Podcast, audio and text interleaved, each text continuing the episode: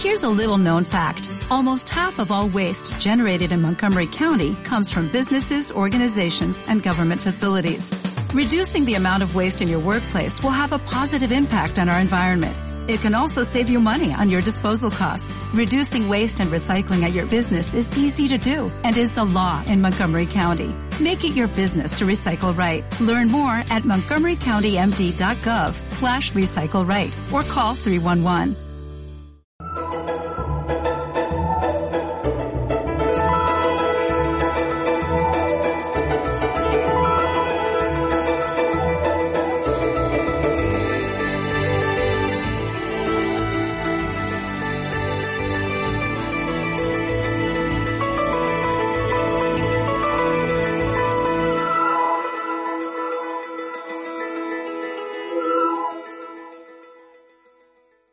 Amigos. Dios crea al hombre. Dios crea, el Dios que crea por amor, el Todopoderoso, decide crear al hombre. Me gustaría detenerme en este, esta meditación de hoy, en este tema, eh, durante este capítulo. Dios crea al hombre. Pero, ¿y quién es el hombre? Hemos visto ya que eh, podemos compaginar al menos un aspecto de la teoría de la evolución con, lo que viene revelado en la escritura, pero se nos olvida muchas veces, incluso a nosotros los católicos, un elemento esencial de nuestra fe con respecto a la creación del hombre, que el hombre está hecho a imagen y semejanza de Dios. Y repito, como vivimos en un contexto en el que esto ni se menciona ni se tiene en cuenta, quizá también a nosotros a veces se nos olvida. Y cuando hablamos de Dios y del Dios creador y de su relación con el hombre, tenemos que partir de este principio. Dios crea todo de la nada, crea unas leyes en la naturaleza, llega un momento en que a través de esas leyes se ha creado ese barro, es decir, ese primate, pero después va a tener lugar una intervención específica única para cada ser humano de Dios, para darle a ese barro el alma. Este resultado, esta criatura es el hombre. Y el hombre está hecho a imagen y semejanza de Dios. Miren lo que dice el catecismo. Por haber sido creado a imagen y semejanza de Dios, el ser humano tiene la dignidad de persona. No es solamente algo, sino alguien es capaz de conocerse, de poseerse y de darse libremente y entrar en comunión con otras personas y es llamado por la gracia a una alianza con su Creador, a ofrecerle una respuesta de fe y de amor que ningún otro ser puede dar en su lugar. Es decir, y esto es muy importante para nosotros, la dignidad del hombre, lo que le hace diferente y también estar por encima de los otros de las otras criaturas es precisamente el haber sido creado por Dios a su imagen y semejanza, a imagen y semejanza de Dios. Y ahí está la fuente de la dignidad. Eh, eh, si esto no se entiende, si esto no se plantea así, resulta que el hombre es visto como una pieza más de la creación. Y por eso mm, no es raro, a mí me disgusta, pero no es raro encontrarse con personas que consideran que es más importante salvar a las focas que salvar a los bebés humanos. Y que se horrorizan ante la matanza de focas, por ejemplo, que ocurre en determinados países todos los años para conseguir sus pieles. Yo personalmente también me horrorizo, pero en que en cambio no se horrorizan, más aún lo consideran un derecho al aborto se horrorizan si mm, las ballenas o si eh, las crías del oso polar eh, están en peligro de extinción o sufren, se horrorizan. Es una cosa espantosa. A mí personalmente también me horroriza que desaparecieran las ballenas o, las, o el oso polar. Pero en cambio se quedan tan tranquilos cuando mm, ven escenas de cómo se hace, en algunos países está permitido, el aborto mediante decapitación, introduciéndole a la cabeza del ser humano, del bebé cuando nace, introduciéndole una larga aguja que es como la puntilla que se da a los toros. No pasa nada. Y no se inmutan cuando se enteran de noticias como, como la que apareció no hace mucho eh, en, en, la India, los, mm, los fetos de las mujeres porque allí hay más abortos femeninos que masculinos, lo mismo que en China, son utilizados para dar de comer a los animales, para dar de comer a los perros, eh, y no pasa nada. Es decir, ¿cómo, ¿cómo es posible que hayamos llegado a esto? Porque hemos olvidado que el ser humano es diferente. Considerando al hombre, como algunos lo consideran, como una pieza más de la creación, como un elemento más de la naturaleza, entonces se puede justificar cualquier barbaridad. En cambio, si nosotros partimos del hecho de que es nuestra semejanza con Dios lo que nos hace acreedores de una dignidad especial, de ser, como dice el catecismo, no algo, sino alguien, de ser capaces de poseernos a nosotros mismos, de tener la verdadera libertad, que es la capacidad de ir más allá de las exigencias del instinto, entonces todo es de otra manera. Es decir, nosotros no podemos estar diciendo que es lo mismo estar eh, eh, matar a un bebé de foca que a un bebé humano. No, tengo ningún deseo, de verdad, de que maten a ningún bebé de foca. Son unos animales que me caen simpaticísimos. No tengo ningún deseo de que maten a ningún bebé de oso polar. Pero, pero, pero una cosa es el bebé de foca, con todos los respetos, y otra cosa es el bebé del ser humano. Cuando hemos perdido de vista esto, repito, eh, somos capaces de hacer cualquier barbaridad. Ahora, también hay otro motivo en el fondo, y es que este hombre mm, ateo, mm, este hombre que impone su ideología, impone su fe en el no Dios, su fe en la existencia, en la no existencia de Dios, se la impone a veces agresivamente al resto, este hombre ateo, esta humanidad atea, llega un momento en que se alarma ante lo que él mismo es capaz de hacer.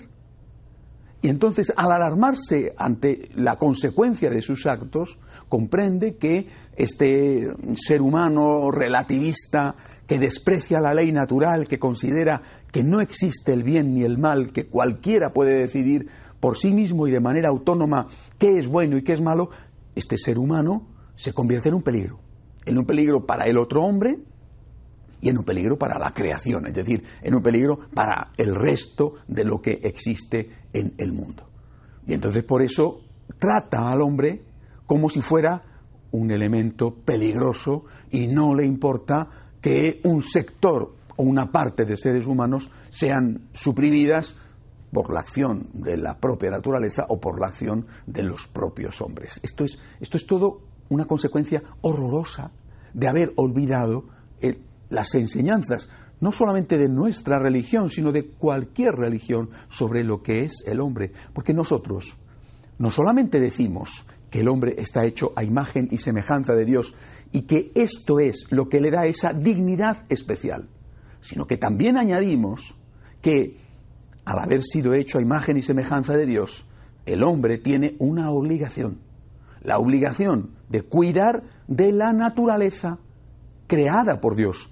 El hombre no es el Dios de la naturaleza que puede destruir a su antojo, no es el Dios de la vida, ni, ni siquiera de su propia vida. El hombre es el guardián de la naturaleza, el que en nombre de Dios tiene que cuidar, proteger, sostener a la naturaleza con la ayuda de Dios. Quiero leer un texto eh, eh, muy antiguo que viene de San Juan Crisóstomo, que viene recogido en el Catecismo. Dice San Juan Crisóstomo, Dios creó todo para el hombre, pero el hombre fue creado para servir y amar a Dios y para ofrecerle toda la creación.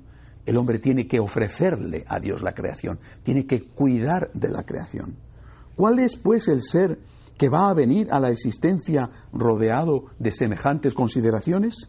Es el hombre grande y admirable figura viviente, más precioso a los ojos de Dios que la creación entera. Es el hombre, para él existen el cielo y la tierra y el mar y la totalidad de la creación. Y Dios ha dado tanta importancia a su salvación que no ha perdonado a su Hijo único por él, porque Dios no ha cesado de hacer todo lo posible para que el hombre subiera hasta él y se sentara a su derecha. Es decir, primer principio que tenemos que dejar claro con respecto a la figura de Dios y a la figura del hombre. Y este primer principio es afirmar que el hombre no es un animal más, no es una pieza más de la creación. El hombre es un ser único dentro de la creación. Y este carácter único reside en que tiene alma, en que hay una creación individual y única de Dios que hace de cada ser humano alguien fundamental, alguien a imagen y semejanza de su creador. Ahora bien, de ahí, de esta imagen y semejanza, se van a desprender los derechos del hombre, la dignidad del hombre.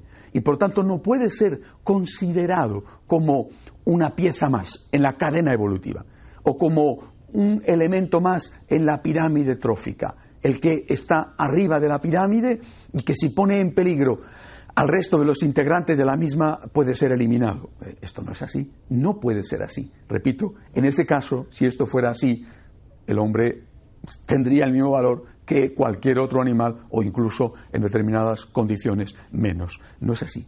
Es imagen y semejanza de Dios, tiene una dignidad que no tienen los otros animales. Ahora, esta característica supone también una obligación, cuidar de esa naturaleza, no es suya. Yo creo que tenemos, ya he hablado de las leyes puestas por Dios en la naturaleza, las leyes físicas, las leyes morales, creo que tenemos que hablar también de otro tipo de ley, una especie de ley ecológica. Tenemos la obligación de cuidar de la naturaleza. Es un deber. Y es un deber puesto por Dios y es un deber que nos afecta a nosotros mismos. Si, el hombre destruye la naturaleza, se destruye a sí mismo. El hombre no puede seguir pensando que puede hacer lo que quiera impunemente. Claro que puede hacer lo que quiera, por lo menos algunos, de hecho lo hacen, pero no impunemente. Un hombre que, convirtiéndose en un consumista, no en un consumidor, que son cosas distintas, sino en un consumista, expolia y destruye la naturaleza, lo pagará él y lo pagará no solamente él, sino también lo pagará su descendencia. Creo que en este punto conviene recordar la figura de San Francisco de Asís, que supo efectivamente cómo conciliar su fe, su adoración al único Dios con el respeto a una naturaleza en la cual no veía ni una competidora ni algo a quien manipular y destruir a su antojo, sino que llamaba hermanos a todas las criaturas, desde el sol hasta las pequeñas hormigas que a veces veía por los caminos. Creo que este modelo de hombre integrado en la naturaleza, distinto en el sentido de que es imagen y semejanza de Dios, pero a la vez integrado en ella porque tiene una misión en el nombre de Dios de cuidar de esa naturaleza y de ofrecérsela a Dios, este hombre no da miedo. El que da miedo es el hombre predador, el hombre que se ve a sí mismo simplemente como el final de una evolución y que puede hacer lo que quiera. Ese hombre da miedo, efectivamente. Ese hombre sin Dios, ese hombre que no se ve a sí mismo como alguien, sino como algo, ese hombre da miedo. Da miedo a los animales, si pudieran tener miedo a los que lo tienen, dan miedo a las plantas y dan miedo sobre todo al resto de los hombres. Primer punto, por lo tanto, sobre, primer concepto sobre la creación del hombre. Ahora, un segundo punto sobre la valoración del cuerpo humano. Nosotros somos católicos y en esto sí que ya empezamos a diferenciarnos eh, bastante de otros. Nosotros somos católicos. Quizá algunos influidos por otros conceptos y por otras filosofías, no tienen un verdadero sentido del valor del cuerpo humano o no tienen el sentido que tienen que tener por ser católicos sobre el cuerpo humano. Nosotros, como católicos, no vemos el cuerpo humano como una cosa mala. No vemos el cuerpo humano como una cárcel del alma, que diría, por ejemplo, eh, eh, Platón, o desde la perspectiva hinduista, tan de moda, por ejemplo, por los que eh, siguen el, yoga, el cuerpo es, eh, el cuerpo es una especie de, de, utensilio de usar y tirar, porque en el fondo tú no eres tu cuerpo, tú vas a seguir mm, sucesivas, no sabemos cuántas reencarnaciones, y en cada una de ellas tendrás un cuerpo diferente que puede ser de una rata y una musaraña, o puede ser de un elefante, o puede ser de un ser humano. Hasta que al final desaparezcas reintegrándote de nuevo en ese supuesto eh, eh, ser supremo o en esa divinidad que es el, Brahman. para nosotros el cuerpo forma parte del designio creador de Dios querido para cada uno de nosotros. Por eso eh, quiero leerles esta cita. El cuerpo del hombre, es del catecismo también, participa de la dignidad de la imagen de Dios. Nosotros somos una unidad. Esta es nuestra visión del ser humano. Cada ser humano es una unidad. No somos dos cosas, no somos cuerpo y alma por separado. Esto podría dar pie a esa idea de la reencarnación. Yo soy uno. Yo soy mi cuerpo y mi alma. Esta unidad que es cada ser humano tiene dos dimensiones. Pero no son dos cosas, tiene dos dimensiones. Una dimensión corporal y una dimensión espiritual, que es el alma. Pero es una unidad. Yo no podría ser yo con mi alma viviendo en otro cuerpo, sea de un animal o sea de, de, otra persona. Yo soy yo en este cuerpo. Sin mi cuerpo, yo no soy yo. Esta es la teología, la doctrina católica sobre el ser humano. Repito esto, muchos, quizá influidos por el hinduismo o quizá influidos por, el ambiente que, que vivimos, eh, eh, llegan a considerar el cuerpo como un accesorio de usar y tirar. Otros, por el contrario, como no creen en la existencia del alma, hacen casi casi un culto al cuerpo. Y este culto al cuerpo les lleva a cuidarse estéticamente tanto que se convierte en una obsesión enfermiza. Bueno, no voy a poner citas de famosos o de famosas que se han sometido a quién sabe cuántas operaciones, porque seguramente eh, ustedes sabrán de esto muchísimo más que yo. Pero no cabe duda de que esto existe. No es que la Iglesia está en contra del cuidado del cuerpo, al contrario, pide que se cuide el cuerpo, que se respete al cuerpo. Repito, considera el cuerpo como un elemento de esa imagen de Dios que es el ser humano. Considera el cuerpo como una parte esencial de la persona. Pero no quiere ni que se olvide el cuerpo maltratándole, ni que se le divinice olvidando que solo Dios es Dios. Por tanto, este punto sobre el cuerpo me parece que es hoy de especial importancia. Siguiente elemento a considerar la creación del hombre como hombre y mujer, la creación del ser humano como hombre y mujer. Y este es un punto fundamental que nos va a, llevar a entrar en lo que hoy se llama la ideología de género. Quiero leerles hoy, ahora también este texto del catecismo.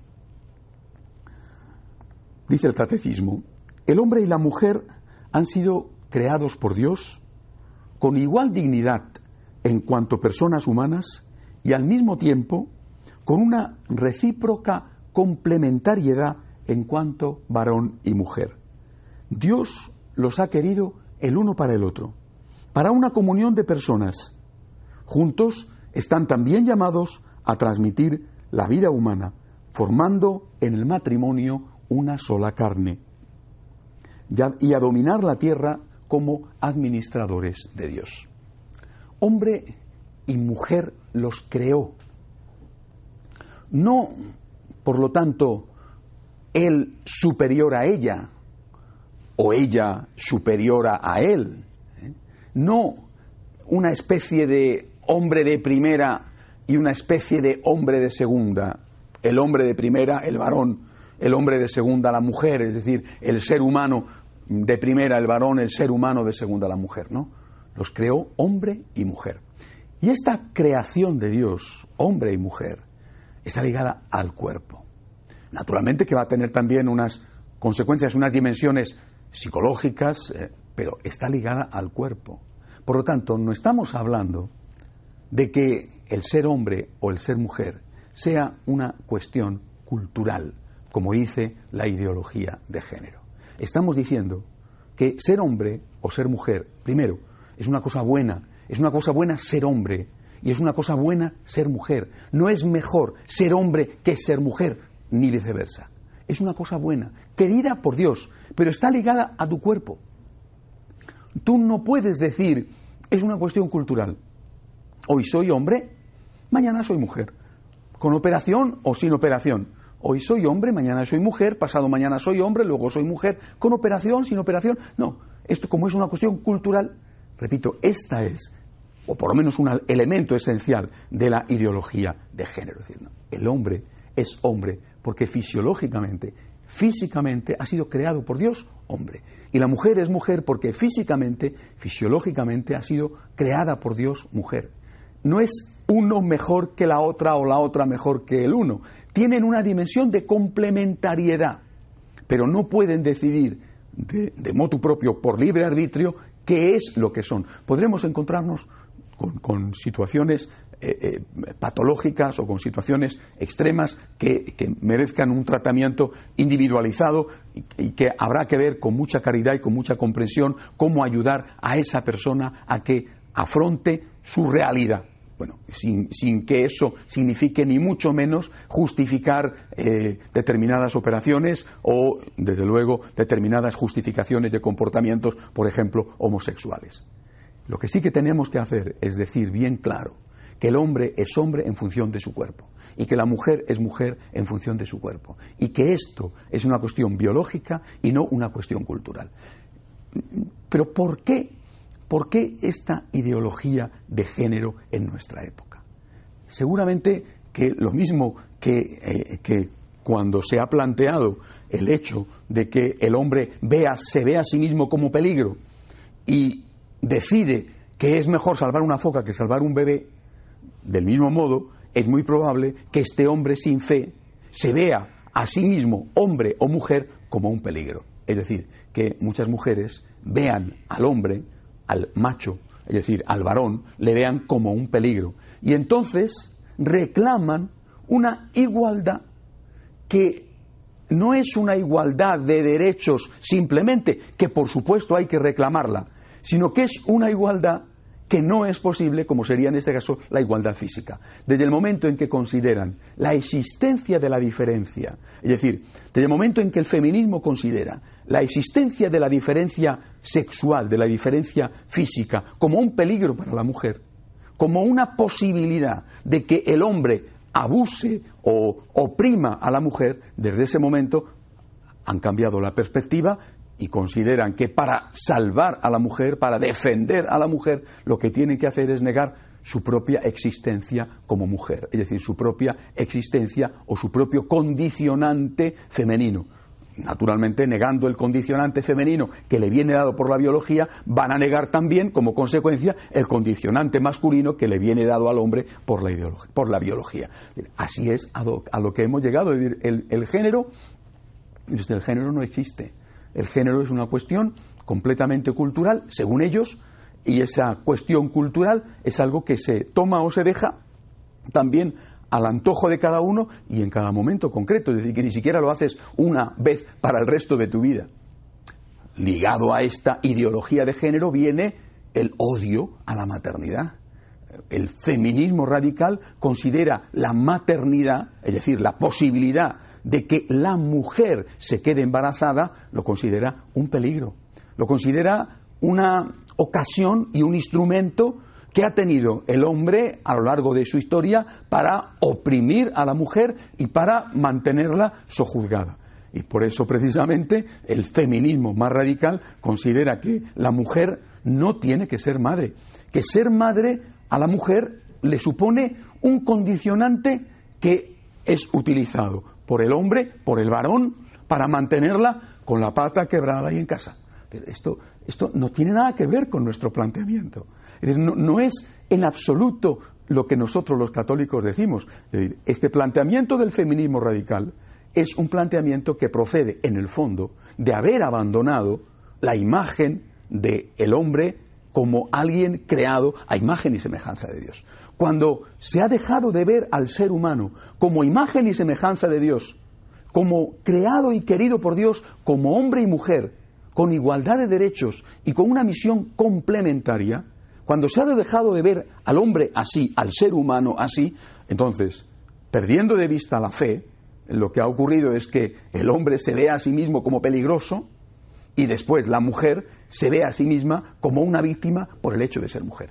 Hay que acabar con ese hombre que está en la cima de la cadena trófica y no importa, por lo tanto, como somos muchísimos, que muchísimos mueran y si hay que matar, se mata, pero no matemos a las focas y hay que acabar con la existencia de la mujer entendida desde el punto de vista biológico. Es decir, la mujer tiene que dejar de ser biológicamente mujer para ser ella misma. Y, por lo tanto, todo lo que vaya implícito y ligado a la biología femenina tiene que desaparecer o tiene que ser considerado como algo que se puede suprimir, si no desaparecer, al menos que se pueda suprimir culturalmente. Entre estas cosas, la maternidad.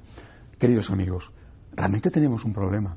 A mí me parece que se cumple en este caso aquello que decía Dostoyevsky eh, cuando si Dios no existe eh, todo está permitido. Efectivamente, hemos llegado a un punto en el cual se, se concluyen cosas absurdas porque se ha partido de un principio. Dios no existe.